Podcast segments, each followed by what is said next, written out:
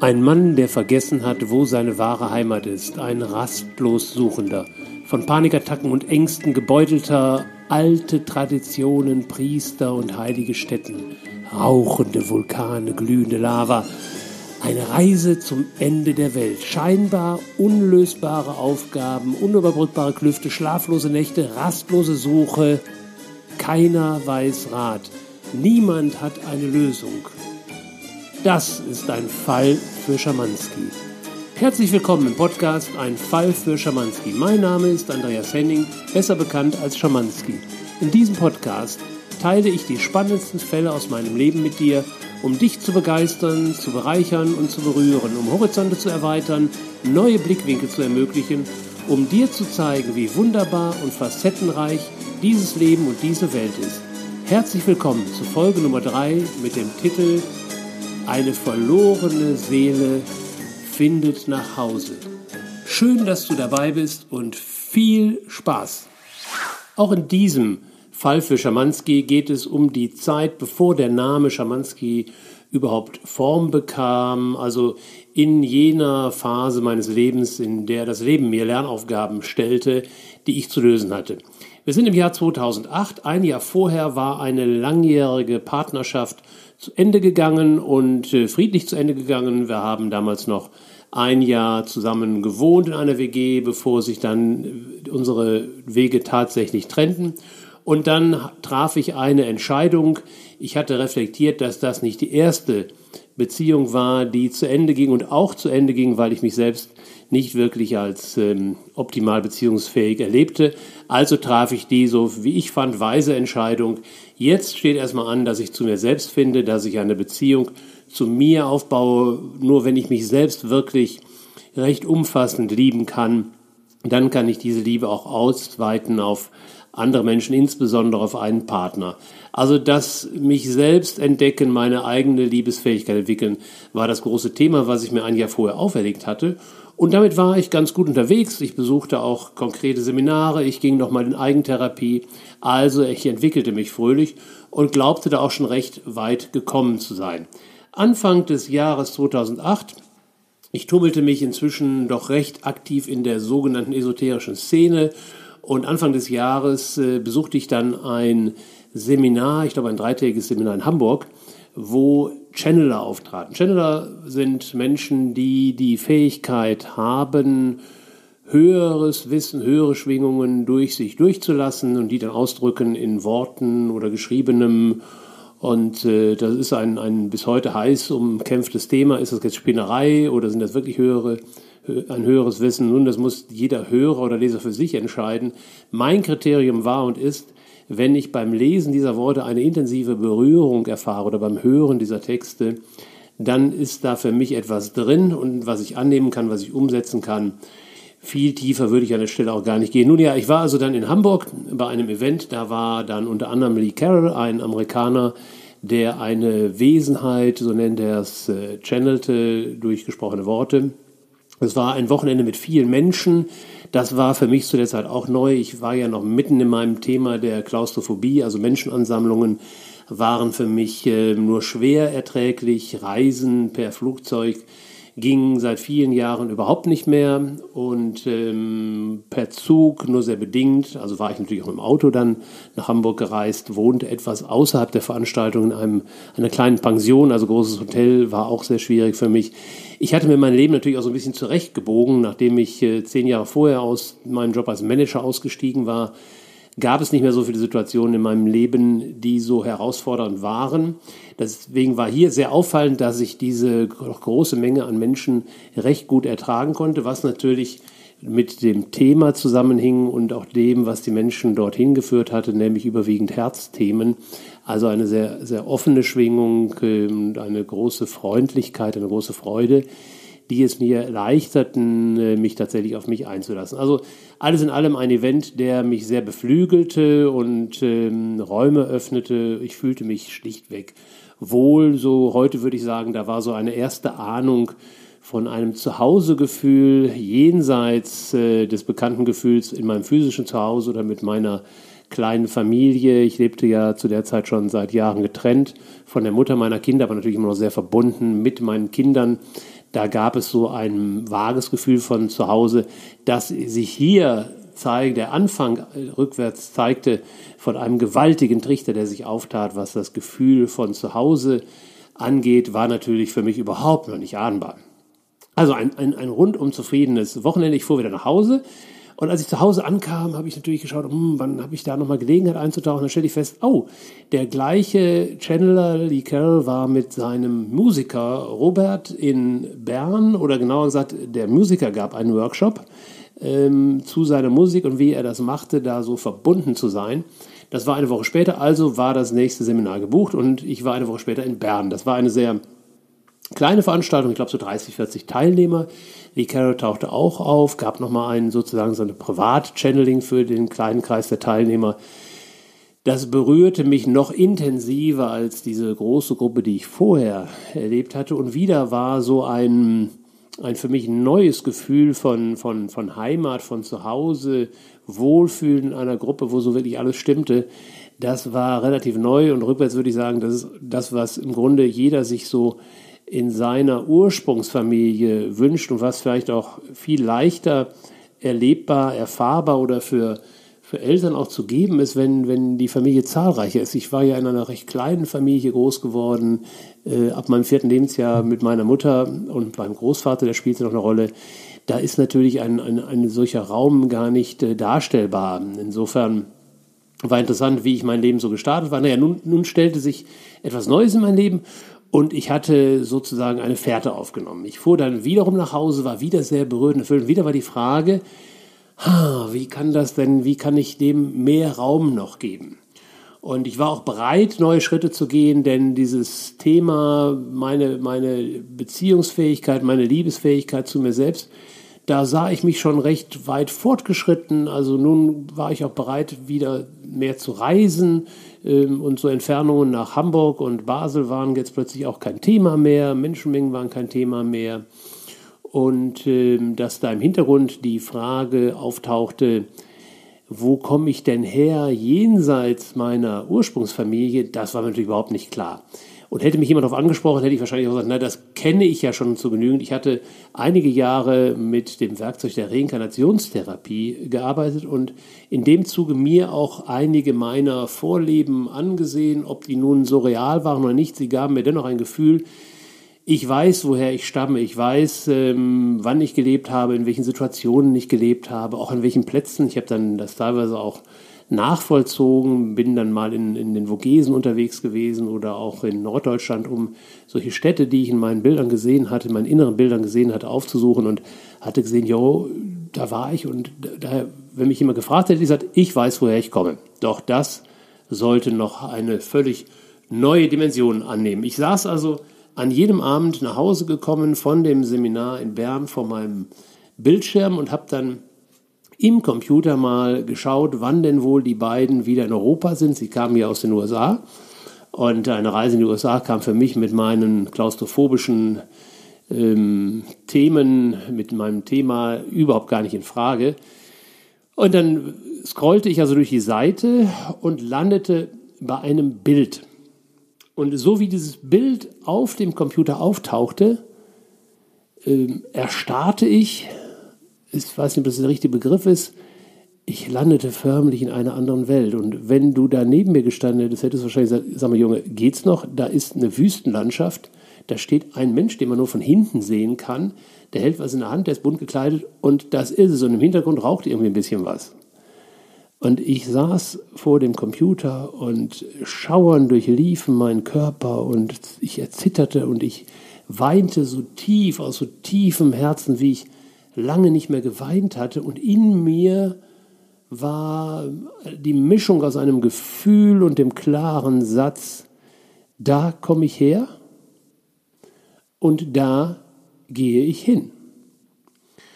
Und ich weiß nicht, wie lange dieser Zustand andauerte, realistisch wahrscheinlich ein paar Minuten gefühlt, saß ich da eine Stunde in diesen wohligen, bebenden Schauern von, von Tränen, die aus mich heraus wirklich flossen, sanft herausflossen und immer noch dieses Gefühl, da komme ich her, das ist mein Ursprung, da ist, mein, da ist meine Wurzel, da ist mein Beginn und da gehe ich hin. Naja, irgendwann erwachte ich dann mal aus dieser tiefen Verbundenheit zu dem Bild auf dem Bildschirm und realisierte, das ist auch keine Wüste. Das war irgendwie wohl ein Krater und äh, dann habe ich die, die Bildunterschrift mir herbeigeholt und konnte feststellen, das ist ein Krater auf Hawaii, auf der Insel Big Island auf Hawaii. Und im Vordergrund zu sehen war eine hawaiianische Priesterin, Kahuna, die ein Blumenopfer brachte.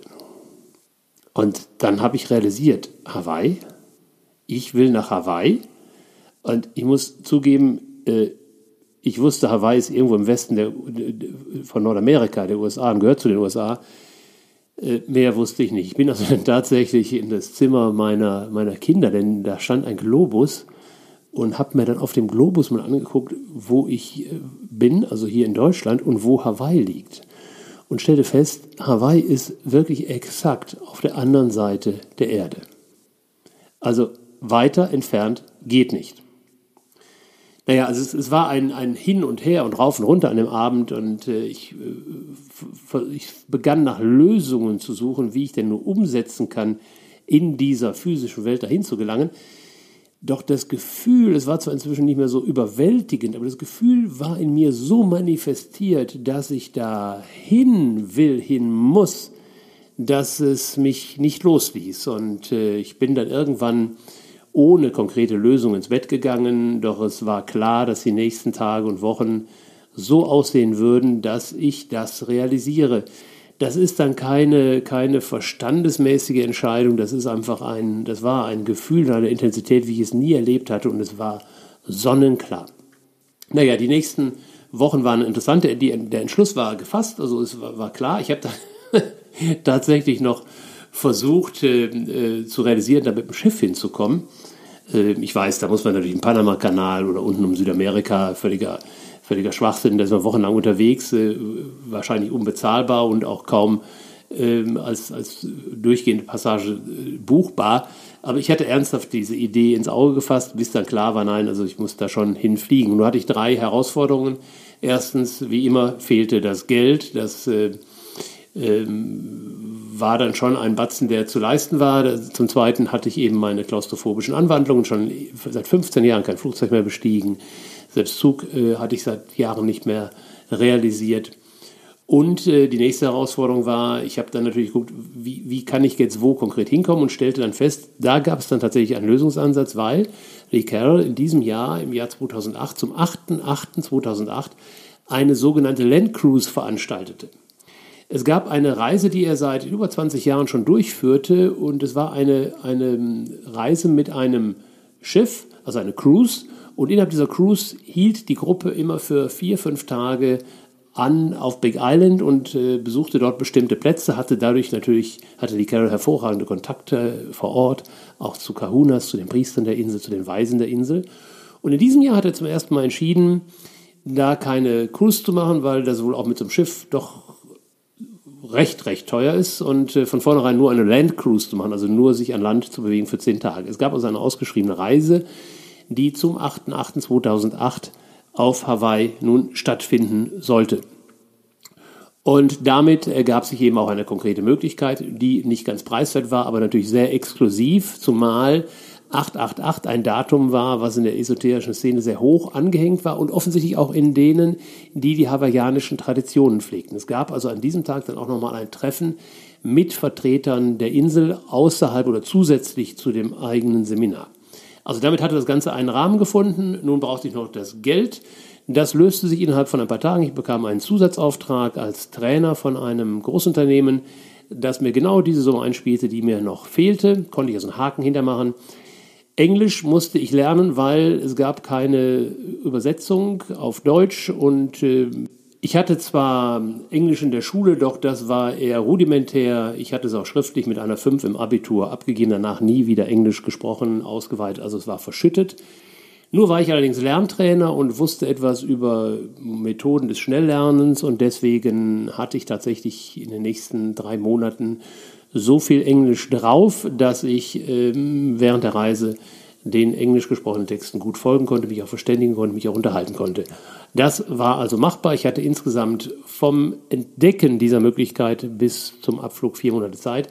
Das härteste Thema war dann die Flugangst. Härteste insofern, dass ich da die schlimmsten Vorstellungen hatte, wie ich das angehen sollte.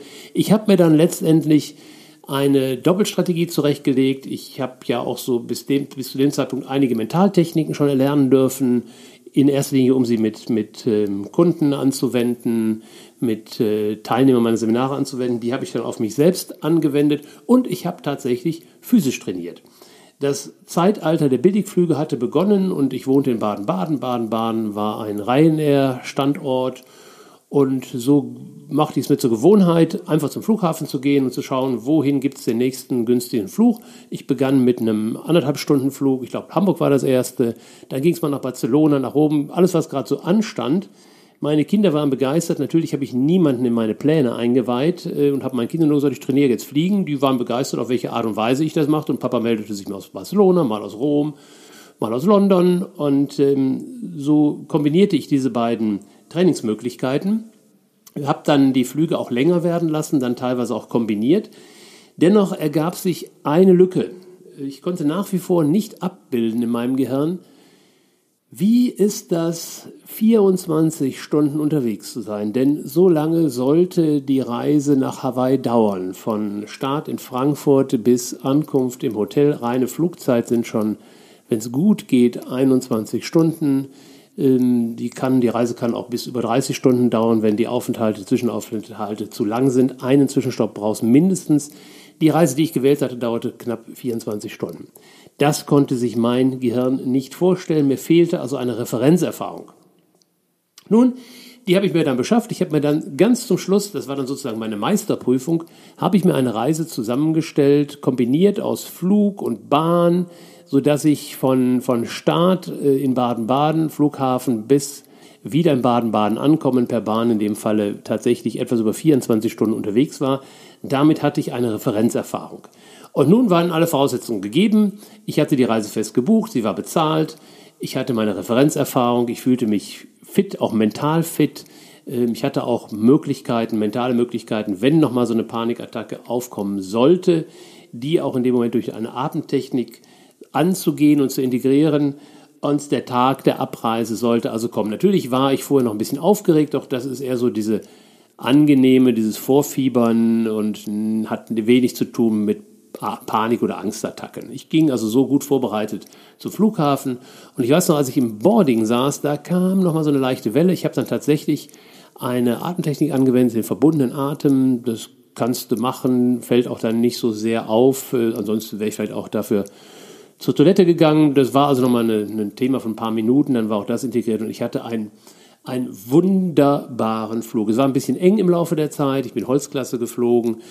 Doch äh, ich war selbst so überwältigt, dass ich diese Erfahrung zwar jetzt aus den kurzen Flügen kannte, aber so ein durchgehender Flug, ich habe auch geschlafen zwischendurch. Also es war also eine wunderbare Reise und sie ging dann, die, der Flug ging zu Ende, dass wir wirklich bei Sonnenuntergang dann auf Big Island gelandet sind, also sozusagen 24 Stunden äh, heller Tag, morgens äh, gestartet in Frankfurt um, ich glaube, 9 Uhr und also nach Sonnenaufgang schon und dann eben mit Sonnenuntergang abends um äh, kurz nach acht auf Big Island gelandet. Und so wie wir dann ausrollten am Gangway war dann äh, Sonnenuntergang und äh, ich weiß ja noch, wie ich aus dem, aus dem Flugzeug heraus bin und äh, diese warme Luft mir entgegenschlug und die Palmen und die, die, der, der Geruch, die Klänge. Dann bin ich diese Gangway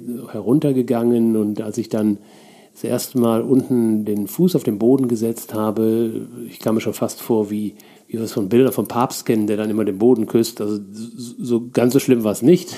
Aber es war wirklich, der Moment durchflutete mich so ein, ein Gefühl, nochmal so eine Verstärkung von dem Gefühl, was ich am Bildschirm schon hatte. Und dieses Grundgefühl, was sich da jetzt einstellte oder verstärkte, erlebte dann in den nächsten sieben, acht Tagen, die wir dort waren, im Grunde verschiedene Facetten. Ob es war, dass wir an bestimmte Plätze gefahren sind, ob es die relativ kleine Gruppe von 25, 30 Teilnehmern, mehr waren wir gar nicht, war dieses auch äh, zusammen in einem wunderbaren Hotel leben, wo man sich auch außerhalb der der äh, Tagesreisen begegnete, vormittags oder abends auch. Wir hatten abends öfter auch mal noch kleine Veranstaltungen unter uns. Das alles gab nochmal verschiedene Facetten des Zuhauseseins, vor allen Dingen aber auch die Reisen, die wir machten, wo wir an ursprüngliche Punkte der Insel geführt wurden und immer begleitet auch von, von Weisen der Insel, von einer Kahuna oder auch von anderen Gästen, die uns damit auch in die ja, Tradition der, der Hawaiianer einführten, die so eine eigene Idee haben, wie die Geschichte der Insel ist. Das findet auch viel Parallele in, in der Idee, die es in der äh, esoterischen Szene gibt, dass es eben Ursprünge gibt wie Atlantis, wie Lemurien. Und die, diese Hawaiianer glauben eben, dass äh, Hawaii die Insel ist, äh, auf der das legendäre Lemurien stattgefunden hat. Und sie glauben auch, dass äh, dort die Beseelung der heutigen Menschheit stattgefunden hat, indem eben Sternenrassen von den Plejaden dorthin gekommen sind. Das mag sich jetzt für dich vielleicht ein bisschen spooky anhören. Das sind ja auch alles keine Glaubenssysteme, denen man sich anschließen muss.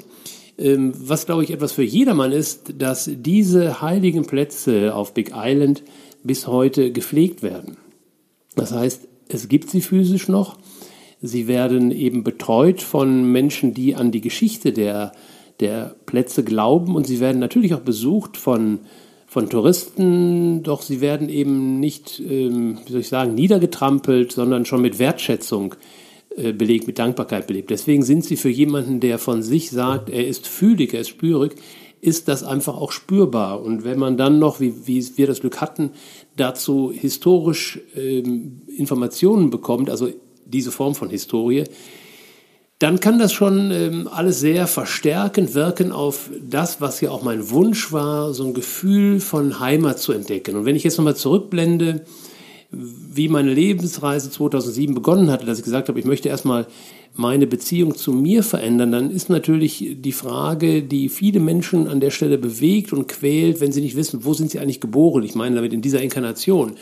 Wo stamme ich her? Wer sind eigentlich meine Eltern? Das sind ja Fragen, wo wir immer davon hören, wenn die nicht beantwortet sind, die Menschen sehr, sehr antreiben und bewegen, weil sie da einfach eine gefühlte, richtige Antwort darauf finden wollen. Und ich fand jetzt eine Antwort, wo komme ich denn gefühlt in meinem wirklichen Ursprung vor, weiß ich nicht wie viel, 10.000 Jahre her. Und die Antwort hatte ich gefunden. Einmal mit Worten belegt, aber vor allen Dingen auch mit Gefühlen belegt.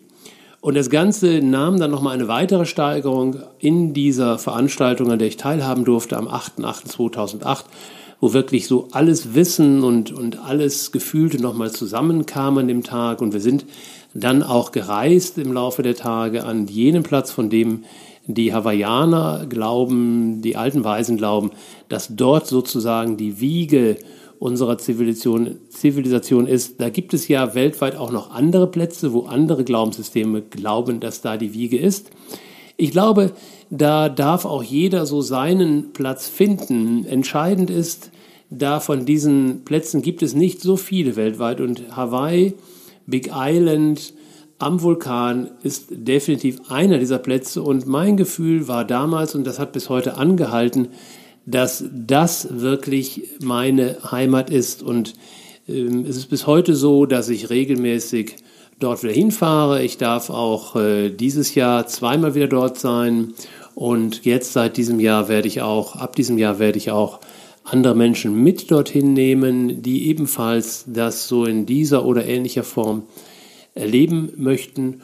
Und rückblendend muss ich sagen, das, warum war das jetzt ein Fall für Schamanski? Nun, wenn die Aufgabenstellung war, was kann ich tun, um meine Angst und Panik zu überwinden, dann habe ich das tatsächlich durch diese Reise geschafft. Ich hatte mir die Aufgabe nicht gegeben. Ich habe so eine wunderbare Verdrängungspolitik betrieben.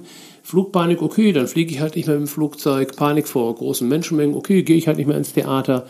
Und so hatte ich mich irgendwie da durchgemogelt und habe mich dieser Kernangst nicht wirklich gestellt. Und die größte Angst war tatsächlich in den, in den Zeiten der Panikattacken, wenn ich in einem Raum bin, in dem ich keine Tür öffnen kann und auch weiß, die kann ich die nächsten Stunden nicht öffnen. Und das ist eben im Flieger. Also U-Boot wäre noch eine, vielleicht noch mal eine Steigerung gewesen. Also ich habe es damals festgemacht an der Fliegerei. Und dadurch, dass ich mir diese Aufgabe gestellt hatte, offensichtlich das zu lösen, dadurch, dass ich mir eine so hohe Wurst vor die Nase gehalten habe mit diesem intensiven Verlangen, das ist meine Heimat, da muss ich hin, war ich bereit, diese Barriere zu durchbrechen und wirklich aus meiner Komfortzone sozusagen herauszuknallen. Und das hatte interessanterweise so hervorragend funktioniert, dass als ich von dieser Reise natürlich völlig beseelt und auch, auch happy über das, was ich erlebt habe, dadurch, dass der Rückflug nochmal eine, eine Krönung von dem Ganzen war. Der Rückflug, der verzögerte sich. Ich hatte also mehrfach, zweimal hatte ich einen Fliegerausfall und wurde dann auf meiner letzten Reise über den Atlantik belohnt mit einem Upgrade in die Business Class. Das hat also wirklich dem Ganzen nochmal die absolute Krönung aufgesetzt und wie wer von euch mal erlebt hat, einen, einen solchen Upgrade, das ist also für wer, wer jahrelang in der äh, Economy sich äh, hineingefercht hat, fercht hat und das zum ersten Mal erleben darf, äh, das war also ein unglaubliches Geschenk noch als i-Tüpfelchen obendrauf. Naja, ich kam also so beseelt, kam ich dann zurück und schwebte auch wirklich Tage auf einer Wolke und just dann kam ein guter Freund von mir, der im zarten Alter von über 60 Jahren noch seine Pilot, äh, Privatpilotenlizenz erworben hatte. Und der lud mich und meine Kinder ein zu einem Flug. Das hätte ich natürlich noch vor ein paar Monaten ab, dankend abgelehnt. Nun war natürlich für mich keine Frage, da mache ich mit. Naja, und dann flogen wir also mit ihm und äh, ich war also völlig begeistert über mich selbst, dass ich so relaxed daneben saß und als er mich dann fragte, ich weiß gar nicht, ob ich das hier so sagen darf, also natürlich darf ein Flugzeug nur gesteuert werden von einem Piloten, der eine Lizenz hat, aber für einen Moment, er fragte dann mal, willst du auch mal? Und so ein Pilot ist ja ausgestattet mit zwei ähm, Lenkrädern sozusagen, zwei Steuerknüppeln. Also wer vorne rechts sitzt, hat halt auch so ein Ding vor sich. Und dann habe ich das in die Hand genommen und äh, wahrscheinlich habe ich das Flugzeug nicht gesteuert, das Flugzeug fliegt von selbst, aber ich hatte das Gefühl, ich steuere es. Und dieses Gefühl kombiniert mit der, mit der wohligen, wonnigen Erfahrung, meine Flugangst überwinden zu lassen, hat dann dazu geführt, dass ich nach der Landung gesagt habe, yep, das mache ich auch und tatsächlich zweieinhalb Jahre später meine Privatpilotenlizenz in der Hand hatte. Soweit kann es also gehen, wenn die Energie, die sich als Widerstand angestaut hat, dann eingesetzt wird, um durch die Mauer durchzukommen in den Bereich außerhalb der Komfortzone und natürlich außerhalb der Komfortzone auch zur Verfügung steht, um sie weiter ins Leben einzubringen. Und das meine ich mit, das war also ein Fall für Schamanski. So würde ich auch heute angehen, wenn jemand auf mich zukommt und sagt, ich habe hier was für dich, Schamanski.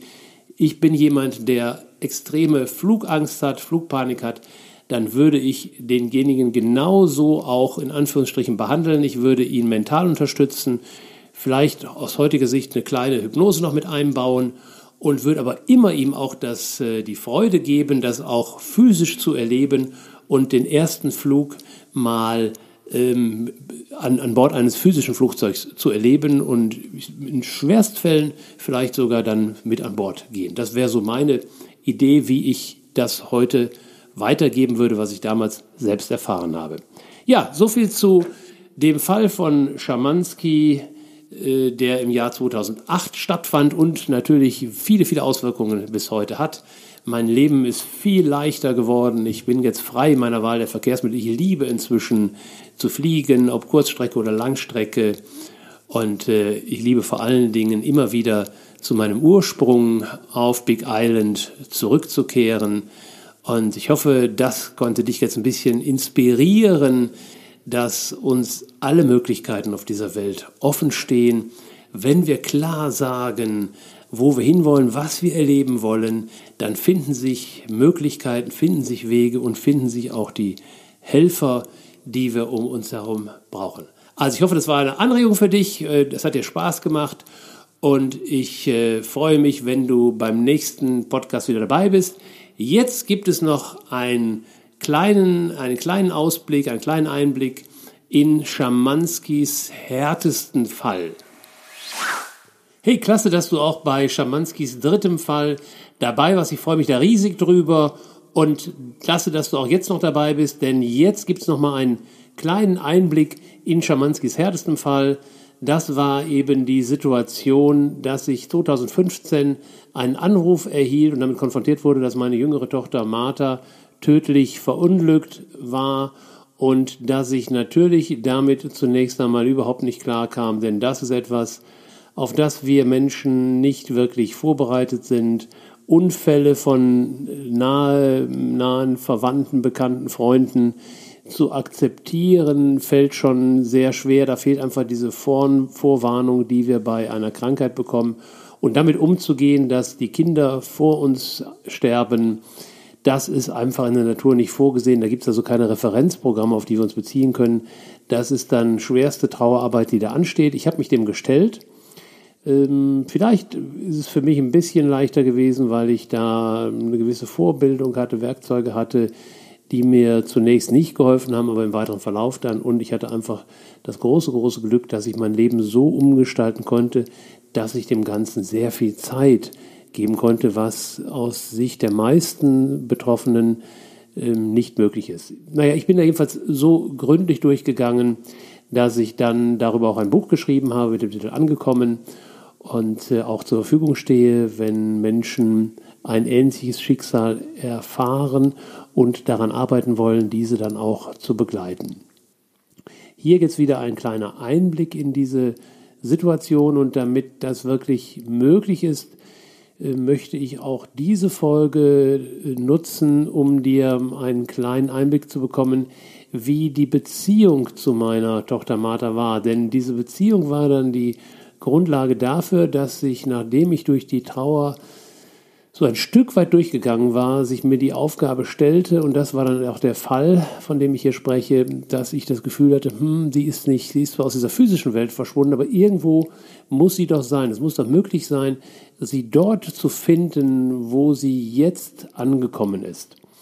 Und um diese Beziehung einmal darzustellen, mag ich mal einen kleinen Ausdruck mit dir machen zur Geburt von Martha. Ich habe zwei Töchter, auch meine Beziehung zu Clara ist ganz besonders. Da gibt es auch eine, eine ganz witzige Geschichte, was so geschah, als sie in diese Welt kam. Doch jetzt geht es erstmal um Martha. Und Marthas Geschichte war, dass halt irgendwann ich von ihrer Mutter informiert wurde, dass da ein Baby unterwegs ist, also unser zweites Kind.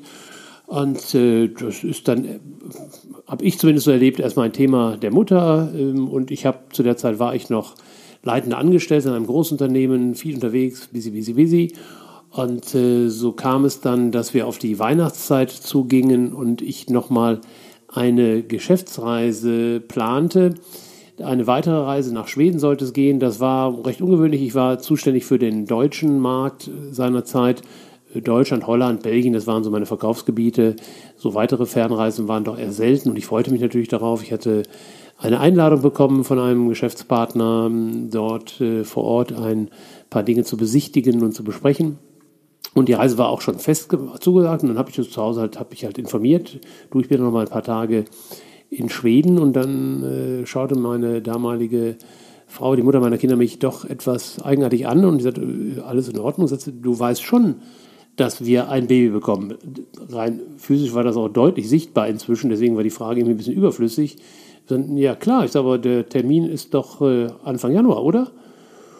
Und dann schaute sie wieder, dieser, dieser schweigende Blick, der dann doch auch äh, einen Mann dazu bringt, mal äh, in Frage zu stellen, was da gerade so sich an seinem Kopf zurechtgelegt hatte. Äh, und sie sagt, naja, äh, aber woher wissen wir denn, ob sich das Kind wirklich dran hält? Und das war jetzt für mich irgendwie eine völlig neue Information. Termin war für mich Termin. Ich meine, ich war, war Manager. Und ja, könnte sie auch eher kommen.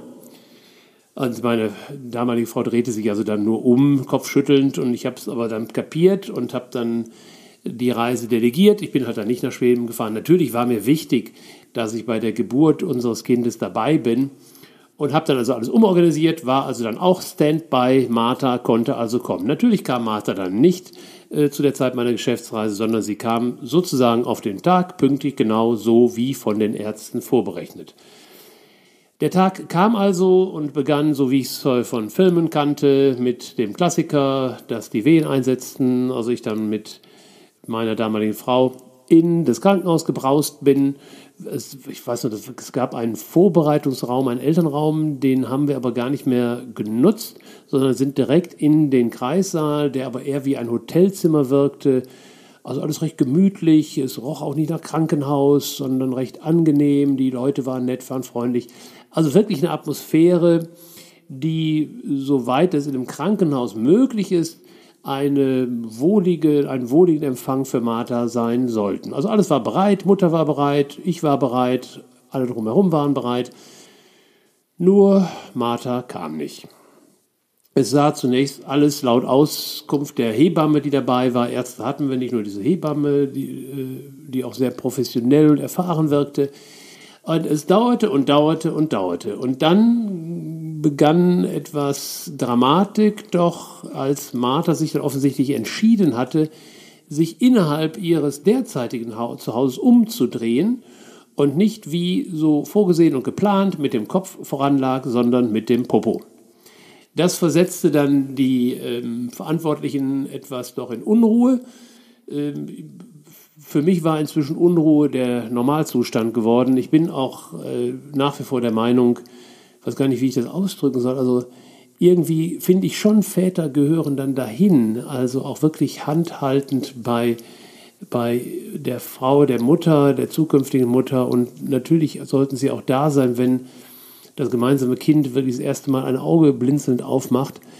Auf der anderen Seite glaube ich, Männer sind nicht wirklich dafür geschaffen, dieses Prozedere emotional da mit zu erleben. Naja, also ich war in, in diesem Grundzustand zwischen Unruhe und Panik und ähm, dann begannen also verschiedene Überlegungen, was denn nur zu tun war, damit Martha doch nur wirklich rauskam. Dann ist ja immer auch die Gefahr, dass die Nabelschnur sich irgendwo hinlegt, wo sie nicht hingehört.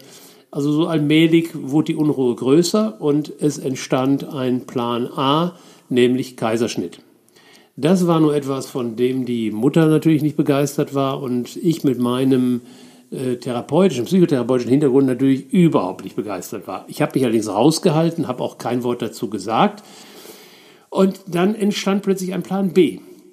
Und dieser Plan B, der nun entstand, der sagt, deswegen mag ich einfach die Geschichte von Marthas Geburt erzählt, die sagt sehr viel aus über die Willensstärke dieser jungen Frau, die da kurz davor stand, in diese Welt zu kommen. Wenn man sich das so vorstellt, sie ist ja noch nicht in dieser physischen Welt, aber sie ist ja durchaus so mit ihren neun Monaten oder zehn Monaten im äh, Mutterbauch noch ja schon ein autarkes Wesen, das da schon durchaus auch ähm, offensichtlich Einfluss nehmen kann auf das, was in dieser Welt so geschieht.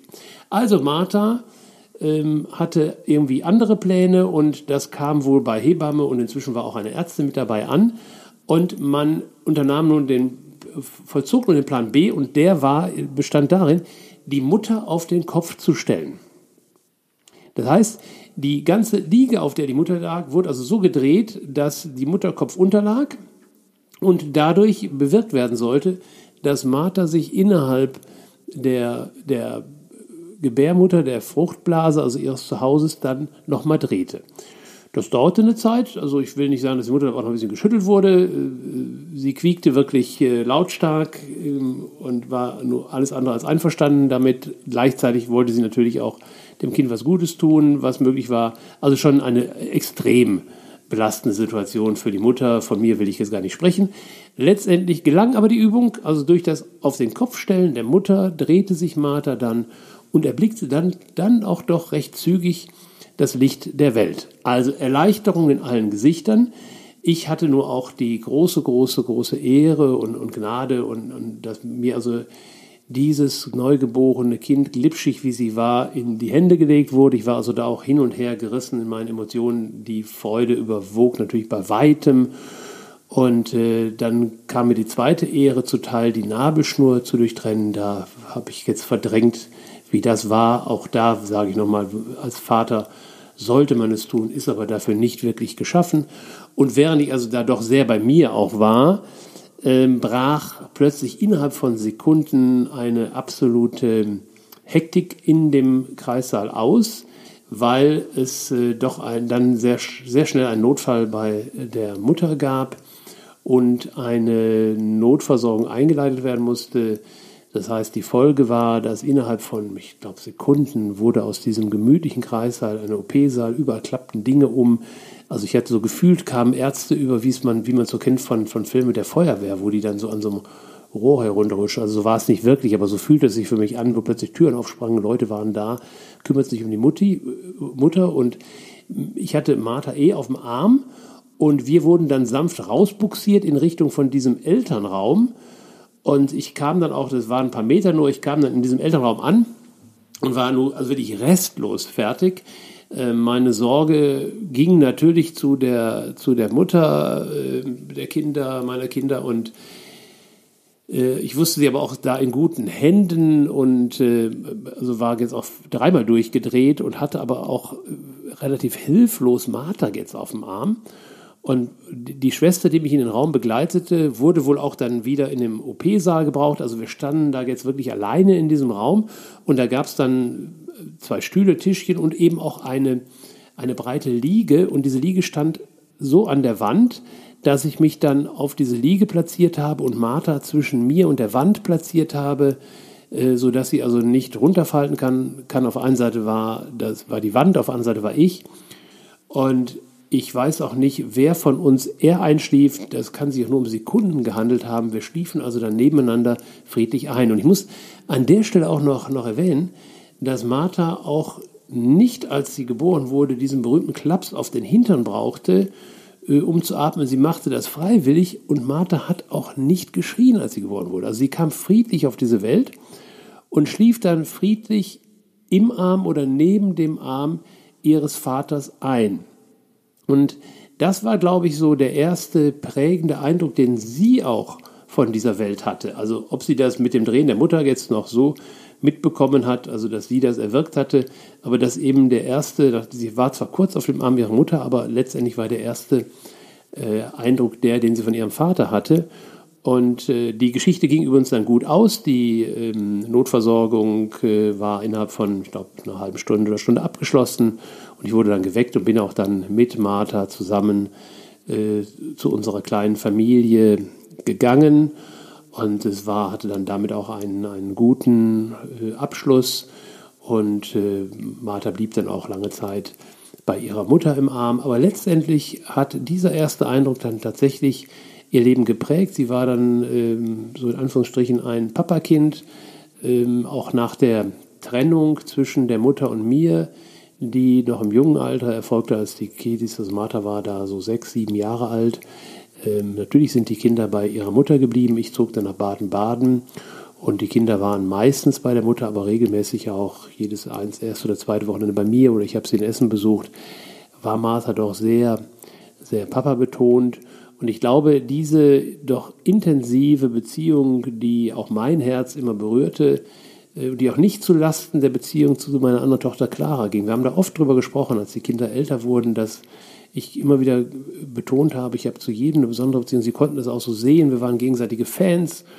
Und ähm, diese, diese intensiv gelebte Beziehung, die war, glaube ich, wirklich die Basis und die Voraussetzung dafür, dass es dann nach dem physischen Tod von Martha Sinn machte oder erfolgsversprechend war, mich auf der anderen Ebene, in dieser anderen Welt, in der feinstofflichen Welt, auf die Suche zu machen. Ich glaube, ohne eine solche Herzensverbindung wäre das doch ein Stück schwieriger gewesen.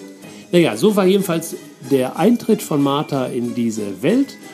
Und ich hoffe, ich konnte damit so ein bisschen rüberbringen, was Martha so auch für ein Typ war und wie so unsere Beziehung war. Ich äh, freue mich, dass du dabei geblieben bist, dass du dich für meine Geschichte und für Marthas Geschichte so interessierst. Danke, danke, danke dafür. Wenn du jetzt neugierig, so neugierig bist, dass du sagst, ich will aber wissen, wie dieser härteste Fall von Schamanski ausging, dann bist du eingeladen, das Buch zu kaufen. Angekommen, Andreas Lenning gibt es bei Amazon. Ansonsten bleib einfach dabei, denn auch beim nächsten Podcast gibt es am Ende wieder einen kleinen Einblick in diesen härtesten Fall von Schamanski.